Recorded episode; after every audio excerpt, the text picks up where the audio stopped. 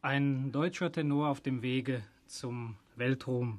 So konnte man Anfang 1970 auf einer Schallplattenaufnahme lesen. Der Sänger, dem dieses Wort galt, sitzt heute bei uns im Studio. Herzlich willkommen bei der Deutschen Welle, René Kollo. Dankeschön. Und um gleich an unser Eingangszitat anzuknüpfen, Sie haben in wenigen Jahren eine geradezu atemberaubende Karriere gemacht. Vom Steuermann der Bayreuther Festspiele 1969 zum Walter von Stolzing, der vielgerühmten Dresdner Meistersingeraufnahme unter Herbert von Karajan. Haben Sie nicht selbst ein wenig Angst vor diesem Tempo? Ja, wissen Sie, ich würde sagen, Tempo ist vielleicht eine Sache, die es ist gar nicht so. Es, wissen Sie, die Sachen, die ich gemacht habe, sind so etwas spektakulär gewesen. Nicht? Deswegen hat man immer darüber geredet und hat mhm. gedacht, der ist also nun, singt nun jeden Tag und, und, und macht nur ungeheure Dinge und so weiter. Das ist gar nicht der Fall. Ich singe an sich relativ, relativ wenig und ich will auch gar nicht so wahnsinnig viel singen, weil das hat Zeit und das muss, muss sich entwickeln und so weiter.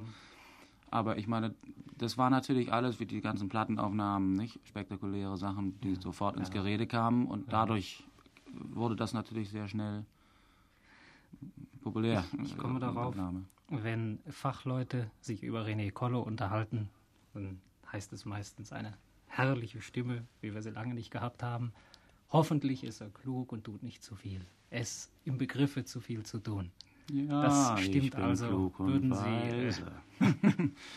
dem würden Sie also widersprechen, nicht, dass das ich so würde, Ja, also ich meine, gucken Sie mal, wenn Sie die Stimme verlieren durch irgendeinen Zufall, dann sind immer genug da, die sagen, siehst du, das habe ich ja, immer gesagt, nicht? Aber wenn sie jetzt bis 80 singen können, dann sind genauso viele da, die sagen, naja, das habe ich auch ganz genau gewusst, nicht? Hat so technisch gut gesungen, das kon da konnte gar nichts passieren, nicht? Also ich meine, sie können nicht immer danach gehen, was die Leute sagen, sie müssen danach gehen, was sie sich selber zutrauen können, ohne dabei natürlich zu forcieren oder mhm. Dinge zu machen, wo sie merken, aha, das schadet mir und dann muss man das halt wieder sein lassen, nicht? Dann mhm. hat man ja noch ein paar Jahre Zeit darauf zu warten, nicht? Herr Kollo, ein Blick zurück. Sie sind 34 Jahre alt, gebürtiger Berliner und tragen den Namen einer berühmten Musikerfamilie. Ihr Großvater Walter Kollo und ihr Vater Willi waren vor allem der leichten Muse zugetan, der sie sich ja auch zunächst wohl verschrieben hatten. Hm. Wie sah nun Ihre erste musikalische Ausbildung aus? Kam sie vom Vater? Kam sie vom Großvater? Nein, an sich, äh, also meinen Großvater kenne ich überhaupt nicht. Kennen Sie gar nicht? nicht? Der ist 1940 mhm. gestorben, ich bin 37 mhm. geboren, also können Sie sich ausrechnen, ja, dass da, da kenne ich leider überhaupt nichts mehr. Von meinem Vater, ja, ach, ich würde nicht sagen, äh, musikalische Ausbildung äh, habe ich dann privat gehabt, nicht, in Hamburg und habe dann, als ich 1958 anfing, Gesangsunterricht zu nehmen, hab davor also viel Musik gemacht, früher Jazz gemacht und, und, und, und mhm. in Bands gespielt. Ne? Und äh, ja, sagen wir mal, ich habe äh, Privatunterricht gehabt und habe mir das meiste doch angeeignet, einfach durch die Praxis, nicht? Mhm. Durchs Spielen und durch. Kann man sagen, dass der erste Anstoß doch aus dem Elternhaus gekommen ist? Jein. Jein. Ne. Mhm. Ich würde das nicht unbedingt sagen, denn ich glaube, in einem, in einem künstlerischen Elternhaus oder sagen wir mal in einem Elternhaus, wo, die, wo, wo ihre Eltern denselben Beruf haben mhm. oder dasselbe machen, was ich mache, mhm. oder in, in, in Ähnlichkeit dasselbe machen, ist es immer schwer, wenn Sie, wenn ich jetzt ein Kind habe, ich meine, ich habe eine mhm. Tochter nicht, und wenn die etwas größer wird, für ein Mädchen ist es schon was anderes, aber für einen Jungen würde ich nicht unbedingt sagen, dass er es machen soll. Mhm. Ich würde also erstmal alles mhm. machen, dass er es nicht macht. Mhm. Nicht? Wenn, er, wenn er dann doch so viel Energie durchbringt, dass ja. er es also ja. macht, ja. na gut, dann können sie sowieso nichts dagegen machen. Dann wird, das, mhm. wird er sowieso mhm. seinen Wunsch äh, durchsetzen. Nicht? Aber man soll da nicht das, das unterstützen, auf keinen Fall. Nicht? Und so war es bei mir eigentlich auch. Also man muss aus eigener Initiative rankommen, sonst kann man auch nichts erreichen in dem Beruf. Nicht? Sind also trotz berühmtem Großvater und Vater auch Musiker geworden. Naja. ja. Herr Kollo, nun gibt es trotz des raschen Aufstiegs zum gefeierten Wagner-Sänger auch bei Ihnen Entwicklungsstufen. Und damit mhm. kommen wir auf das zurück, was Sie eben sagten. Es ist eben auch bei mir kontinuierlich gegangen. Ne? Oh ja, das ist an sich sehr kontinuierlich gegangen und vor allen Dingen, äh, ich glaube, die Leute oder sagen wir mal das Publikum oder viele haben einen ganz falschen Eindruck bekommen, weil viele annehmen, ich habe bis, äh, bis zu so und so lange Schlager gesungen mhm. und habe dann plötzlich mhm. von heute auf morgen angefangen, Oper zu singen. Und das ist, ist ja nun mhm. leider mhm. ein Ding der Unmöglichkeit, ja, nicht? Ja. Also ich meine, das können Sie vielleicht ein halbes Jahr machen und dann ja, ist die Stimme hinüber, nicht? Nein, ich habe 1958 angefangen äh, mit der Gesangsausbildung, um einfach mhm. zu sehen, wie weit sich die Stimme entwickelt. Und äh, Sie können dann nicht von vornherein sagen, Sie wollen das und das werden und stimmen nicht und so weiter, sondern Sie können nur anfangen zu sagen, das Material ist vorhanden. Jetzt werden wir sehen, wie weit wir das aufbauen können und was wir daraus machen können. Und das ging von 1958 an und dann habe ich bis 65 äh, dazwischen während des Studiums Musik gemacht und, und dann kam einer, der wollte unbedingt Schlagerplatten mhm. machen und habe ich gesagt, na gut, warum nicht?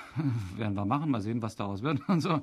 Na, und das wurde dann so ein bisschen populär und war ganz gut nebenbei, was ganz hübscher Verdienst so für, für das Studium und so weiter. Und dann habe ich 1965 gesagt, so jetzt äh, fangen wir mal, jetzt bin ich dann, das war von 58 mhm. bis 65, nicht, das waren sieben Jahre. Mhm. Und äh, das war die richtige Zeit dann, um dann endlich zu sagen, so jetzt Schluss und jetzt fangen wir das andere an.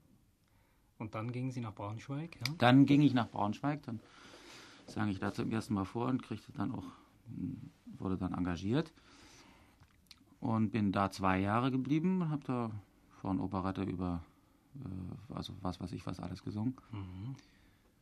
Und bin dann nach äh, Düsseldorf hier gekommen und mhm. bin jetzt fünf Jahre hier gewesen und jetzt weg.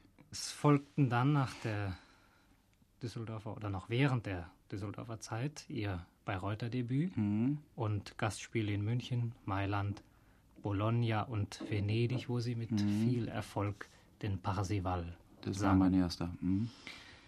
Jetzt kommt ein Tenor ihrer Qualität nicht an Verdi und Puccini vorbei. Mhm. Ich nehme an, dass Sie Will auch gar nicht. die äh, Komponisten mit Vergnügen singen. Ja, selbstverständlich. Äh, ich meine, ich bin von, ja, wie soll man sagen, von, also es gibt zum Beispiel einen Grund für mich, weshalb ich Opernsänger geworden bin, das ist Wagner. Nicht? Also das, das ist nur mal mein, mhm wenn, wenn Oper, finde ich, ist das das Schönste, was überhaupt geschrieben worden ist. Das bedeutet natürlich nicht, dass ich wahnsinnig gerne Puccini und Verdi singe, das ist selbstverständlich, denn es ist wunderschön zu singen. Außerdem, nicht wunderschön, gerade Puccini mhm. ist herrlich mhm. zu singen. Mhm. Und äh, es, macht auch Spaß. Natürlich, es ist nur natürlich vom, vom, ich finde, das muss eine Einheit sein, das Libretto und, und äh, die Musik. Ja. Und in den vielen italienischen Oper ist halt das, was textlich passiert, doch wirklich also für mich äh, ein bisschen sehr banal und, und, und, und nicht märchenhaft manchmal mhm. doch, nicht? Mhm. Und äh, deswegen, das ist also der einzige Grund, was ich, wenn man was dagegen sagen könnte, was ich dagegen habe. Musikalisch ist überhaupt keine, keine Frage, nicht? Und diese sprachlichen Ungereimtheiten werden ein wenig gemildert, wenn man es in der Originalsprache singt in Italienisch äh, ja, schlimm sind.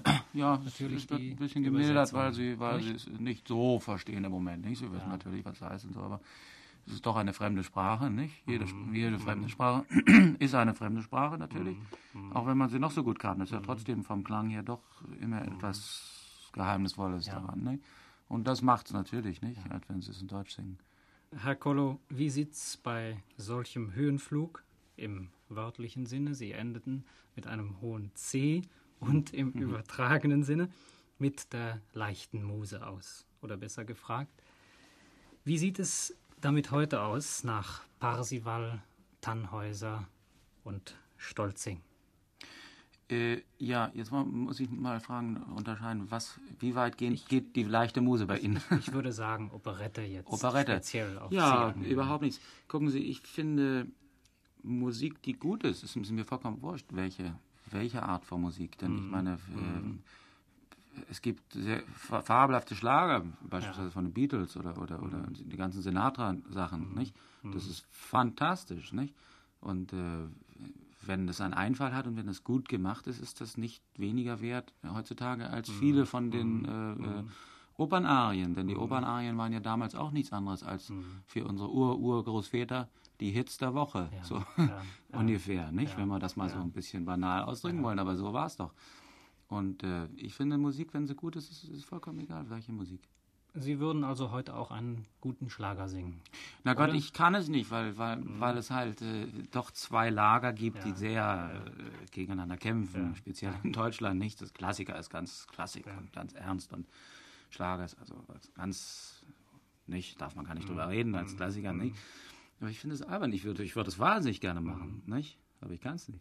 Zurück zum Opernsänger René Collo. Ich könnte mir vorstellen, dass Ihre Zusammenarbeit mit Herbert von Karajan bei der Dresdner Meistersingeraufnahme zu den Höhepunkten Ihrer bisherigen Laufbahn gehört. Vielleicht Mhm. Ja, können Sie uns ein Fall. bisschen was erzählen.